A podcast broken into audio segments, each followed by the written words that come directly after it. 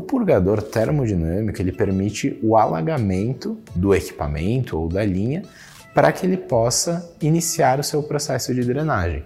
Por isso que a sua instalação é indicada somente, por exemplo, para baixadas como essa, para botas durante a linha, que são instaladas botas de tratamento de vapor na linha principal de vapor a cada 20 ou 30 metros e também no final de linha, na bota de final de linha de vapor.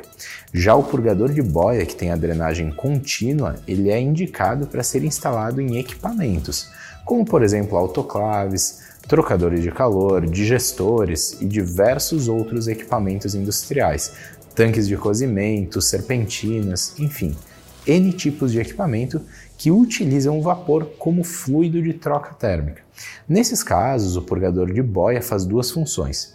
A primeira é a retenção do vapor em estado de gás dentro do equipamento, permitindo o máximo de potencial em transferência térmica entre a válvula de controle que está controlando a temperatura do vapor e do fluido dentro desse equipamento, dentro desse trocador de calor ou outro equipamento, e ele mesmo, e o purgador de boia.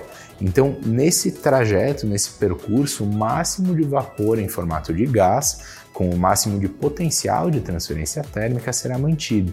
E de acordo com a formação de condensado, com a condensação e formação de água, essa água vai ser eliminada e vai retornar pela linha de retorno de condensado.